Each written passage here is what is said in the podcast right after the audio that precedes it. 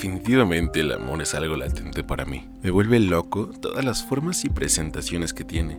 Lo veo en todos lados y podría jurar que es lo más hermoso que existe para los humanos. A veces es difícil hablar sobre el amor porque la mayoría del tiempo te tachan de romántico, en algunos casos hasta marica.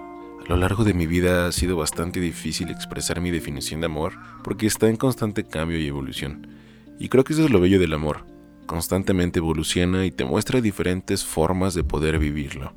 Como esta historia de Lili, la chilenita y Ricardo Somocurcio, el peruanito que hablaba guachaferías. Si has leído a Mario Vargas Llosa, sabrás de lo que te hablo. Y es que recientemente he terminado esa novela y me volvió loco de principio a fin. Tenía tiempo que un libro no me envolvía tanto lo suficiente como para transportarme una historia. La historia de estos dos personajes comienza desde pequeños donde vivían en el viejo barrio de Miraflores, en Lima, Perú. Un amor que se va y vuelve a lo largo de su vida, sucediendo diferentes tipos de escenarios y problemas, los cuales hacen que la chilenita se vaya y regrese. Pero no estoy aquí para contarte o resumirte el libro. Realmente si tienes tiempo, te lo recomiendo bastante. Lo que quiero hablar es sobre Ricardo Somocurcio, que a lo largo de sus 53 años estuvo enamorado de la misma persona. Salió con algunas mujeres cuando la chilenita se iba, pero nunca, nunca pudo amar a nadie como lo hizo con ella. Muchos se burlaban acerca de que no quería salir con nadie más o de que no sentía lo mismo que lo que le provocaba la chilenita. La niña mala, como le decía que si aún no te digo el nombre del libro, es Travesuras de la Niña Mala, de Mario Vargas Llosa. Y aunque conoció más mujeres, nadie lo pudo volver igual de loco como lo hacía la Niña Mala. Con su tonito burlón y su sonrisa coqueta. Vaya, hasta puedo imaginarla. Ricardo trató de olvidarla y aunque la niña mala siempre se iba, el destino los volvió a cruzar. Y Ricardo nunca dejó de amarla como aquel primer beso en el hotel. Ricardo la amó durante toda su vida. De la niña nunca sabremos qué tanto amaba a Ricardo, algunas intenciones de ella no eran tan correctas, ya que las veces que se iba era debido a que se aburría de Ricardo. Necesitaba una vida más apasionada, ya que Ricardito, como solía llamarlo, era un traductor que trabajaba para la UNESCO, un tanto aburrido. Pero aún, con todo en contra de Ricardo, con mil razones para odiar a la niña mala, Ricardo solo pudo amarla, día tras noche, en cada momento. Aunque Lily prefiriera irse con más hombres, cuando regresaba, Ricardo no lo había olvidado la seguía amando como el primer día. Mi mente explotó cuando traté de ponerme en el lugar de Ricardo, y eso considerando que compartimos muchas cualidades. Realmente fue difícil para él. Sí, por supuesto que le fue difícil amar a alguien que se iba y volvía todo el tiempo.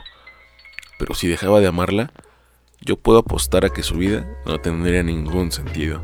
Me gusta recordar las buenas historias que he tenido a lo largo de mi corta vida. Amores reales, amores un tanto falsos, amores efímeros, amores no correspondidos y muchos más. He conocido personas que me tienen despierto por la madrugada, pensando en ellas y ese insomnio se los adjudico, queriendo evadir que tal vez sea por mi ansiedad. Volver el tiempo atrás cuando estoy a punto de dormir es uno de mis pasatiempos favoritos. Mi memoria se refresca cada que veo un romance cuando camino por mi ciudad. Veo amor por todas partes, como te lo dije, en todo tipo de presentaciones. Dos ancianos comiendo un helado juntos en un jardín. Un sujeto cuidando a su mascota. Una chica leyendo en un café. Una pareja de pubertos creyendo que son el amor de su vida. Y sí, todos fuimos ellos. Pero sin duda, el mejor sentimiento es algo que anhelo poder encontrar algún día. Porque sí, vaya, tengo a mi madre conmigo. Y no hay amor como el de ella. Paso tiempo con mi hermano y como un hermano no hay igual. Pero ¿dónde está el romance en mi vida? ¿Dónde está esa mujer que tanto sueño con encontrar? No desespero por tener a aquella persona, pero sí sueño con que suceda. Me aterra el hecho de pensar que podría ser una de las personas que jamás descubrieron el amor de un matrimonio. O de unos hijos. Me aterra imaginar que no tendré hijos. Me aterran muchas cosas que van relacionadas con el amor. Pero amo esta sensación. Amo saber que algún día encontraré una persona con la cual podré compartir todos mis sueños. Sé que algún día encontraré a alguien para mostrarle esta magia de la que hablo, poder transmitirle mi pasión a esa persona y de todo lo que pasará cuando la vida me cruce con ella. Pero sin duda, algo que me tiene bastante intrigado es lo que ella me enseñará. Me da bastante curiosidad qué será lo que voy a aprender con esa persona. ¿Cuáles serán sus gustos, sus disgustos, sus sueños, sus cualidades y sus defectos? ¿Quién será ella? ¿Cómo será su peinado? ¿Cómo será su piel? Y ahora aunque suene ilógico, ¿qué es el amor? ¿Cuántas veces te lo has preguntado? ¿Qué es el amor? ¿Lo conozco? Reflexionando acerca de mi vida, el amor salió a flote. Porque en esta historia que por ahora tiene solo un protagonista, me fascinaría que tal vez ese protagonista algún día conozca ese amor y esa historia sea la mejor historia jamás escrita. Tal vez solo son sueños vagos que no tienen ni pies ni cabeza. O tal vez no. Tal vez lo que estoy soñando es para algún día poder sentirlo. Poder sentir la cabeza de mi bebé en mis brazos mientras se queda dormida. Poder sentir el amor de mi esposa mientras desayunamos juntos en cualquier lugar. Existen miles de posibilidades, miles de personas, miles de lugares. Solo sé que algún día te encontraré y terminaremos riéndonos de toda esta historia.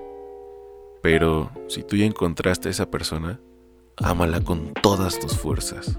No guardes nada para después, porque algo que he aprendido es que la vida es fugaz y si puedes amar hasta el fin de tus días, no dudes en hacerlo, porque tal vez el amor sí es para todos. Recuerda que este podcast lo puedes escuchar en Spotify, Apple Podcast y Google Podcast. No olvides de seguirme en todas las redes y plataformas como arroba soy Diego Alcántara.